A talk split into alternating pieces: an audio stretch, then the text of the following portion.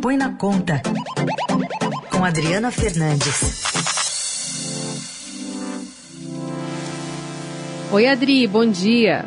Bom dia, Carol. Bom dia, Raíssa e todos os ouvintes. Nessa segunda.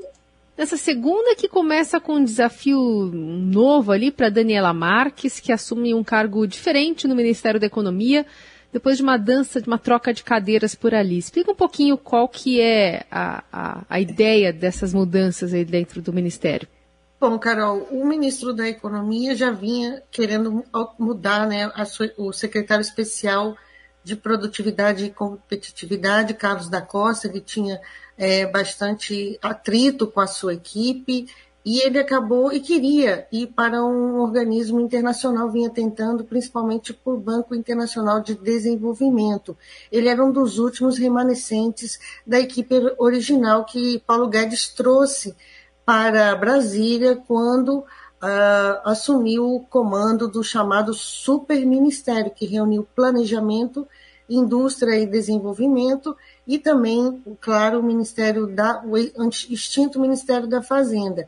Ele, ele colocou agora no final, é, nessa reta final do governo Bolsonaro, com tanta indisposição, ficaria muito difícil ele trazer é, uma pessoa de fora do ministério aceitar entrar na sua equipe nessa reta final e com desgaste do governo Bolsonaro. Então ele trouxe, ele, ele colocou a Daniela Marques, que é uma, o braço, seu braço direito foi sócia dele e uh, uma espécie de sombra do ministro aqui em Brasília. Ela vai cuidar desse indicador de investimentos, é um, um, um ponto importante que o ministro acha importante, porque ele, ele vê é, que o governo, na avaliação dele, está trazendo, conseguindo é, muitos leilões, muitas concessões, e que elas vão garantir é, investimentos. A conta é que no, a, as concessões, leilões já de 2019 a 2021 já garantem investimentos de 608 bilhões de reais nos próximos oito anos. E é isso que ela vai acompanhar. Meio que o e, e Carlos da Costa vai para ocupar uma vaga, um adido em Washington para vender esses, os novos investimentos também previstos para o último ano do governo Jair Bolsonaro. Eles tentam fazer algo parecido com o que o governador João Dória é, é está fazendo junto com o seu ministro, da, seu secretário da Fazenda e ex-ministro da Fazenda, Henrique Meirelles, que foram na semana passada para os Estados Unidos vender os, os seus investimentos no estado de São Paulo. Então, chama atenção isso que você falou, porque a primeira missão uh, da nova secretária é lançar esse monitor de investimentos. Quer dizer, então, que não tinha um monitoramento desses investimentos, Adri?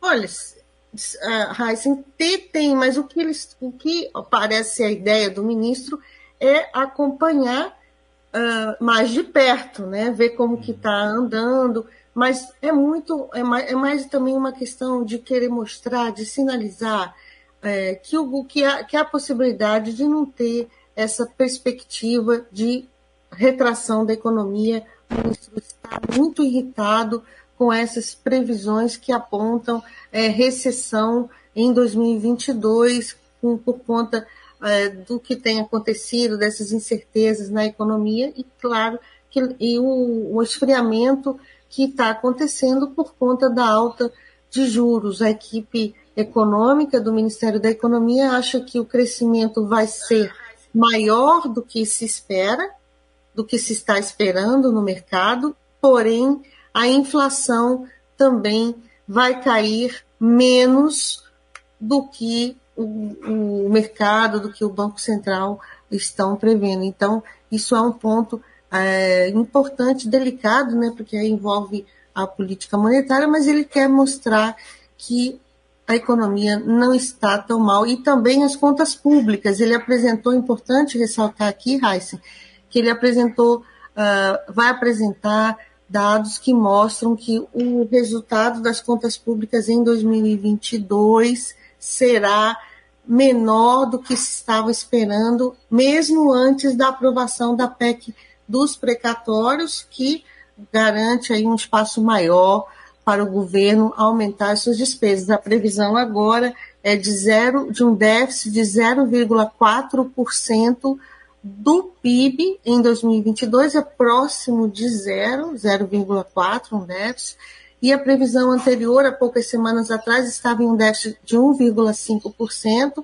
e a semana passada estava em 0,99%, déficit de 0,99%, e o que está puxando, segundo cálculos do Ministério da Economia, é a arrecadação mais alta, que também sofre influência da inflação. Quanto maior a inflação, mais o governo arrecada. Então, é esse ciclo aí meio perverso, mas que de alguma forma está ajudando o governo a arrecadar mais e vai entregar um resultado melhor, apesar da PEC dos precatórios que abriu tanta desconfiança. Tem um ponto, ele tentou é, ao, é, colocar na sua assessoria, na articulação política, Alexandre Baldi. Ele é ex-secretário do governador de São Paulo, João Dória, e ele já chegou a convidar João Dória, mas a João Dória não, Alexandre Baldi, mais para essa articulação, mas foi barrado pelo presidente Jair Bolsonaro, que não aceitou essa indicação, porque Baldi vai concorrer ao Senado em Goiás e há um acordo do PL, o PL, há um acordo do presidente com o PL de que ele não, não haveria é, haveria interferência em, em, na, na, nos candidatos do que, que apoiam o, o presidente. Hum. O Adri, e é, também, é claro, tem, deve ter a questão de que o presidente Bolsonaro não gosta de quem já trabalhou, quem já esteve muito próximo do governador de São Paulo, João Dória, né? Esse é o primeiro ponto, não toquei, mas sim, cara, sim, Carol, esse é o ponto principal. Ele não quer, abre aspas, foi o que eu ouvi, encher a bola de alguém que, embora político, ex-deputado, hum. influente, do, ele é filiado ao PP, não quer que é aliado do governo Bolsonaro, ele não quer encher, a bola, encher a bola do, do, de, uma, de um ex-secretário do governador Dória, que virou aí seu inimigo político. Eles eram, foram aliados ah, na campanha, mas agora são inimigos mortais. Adri, você fala um pouquinho do, do, desse perfil, né, dessas novas é, mudanças dentro do Ministério da Economia. Queria que você falasse um pouquinho dessa conversa que você teve com Armínio Fraga, que já foi né, presidente do Banco Central, e também já disse, está né, tá meio disponível ali para ser um ministro da Economia, quem sabe no futuro. É, como é que ele está analisando esse contexto eleitoral que a gente está vendo e até o Brasil de 2022? O Armínio Fraga ele foi presidente do Banco Central no governo Fernando Henrique Cardoso, é um economista influente e já esteve em outras campanhas, mas agora disse que não, não se colocará diretamente, mas é claro, muitos, muitos políticos têm conversado com ele, então ele é uma pessoa influente no debate econômico, ele acha que o debate está muito uh, superficial, uh, ainda é cedo, acredita que vai é, aumentar esse debate, mas consegue é, ver um debate econômico muito mais forte nas eleições de 2022, aquilo que não aconteceu em 2014 e 2020 e 2018 por conta da situação econômica, né, da população que ele diz que está sofrendo muito. Ele acha que o tema da desigualdade, do combate e do crescimento mais inclusivo né, com crescimento para mais, para todos, né, não só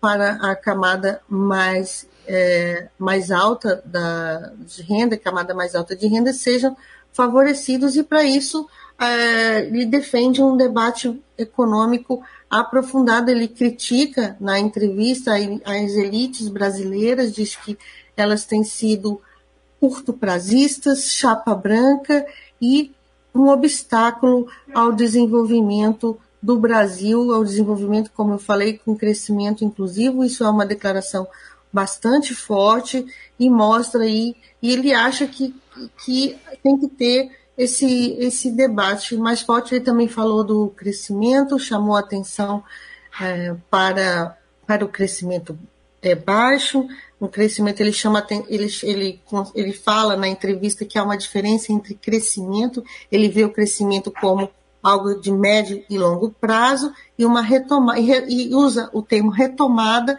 para, é, para esse para o curto prazo. Ele diz que no Brasil nos dois casos está estão muito, muito as perspectivas são ruins é, para para os próximos anos.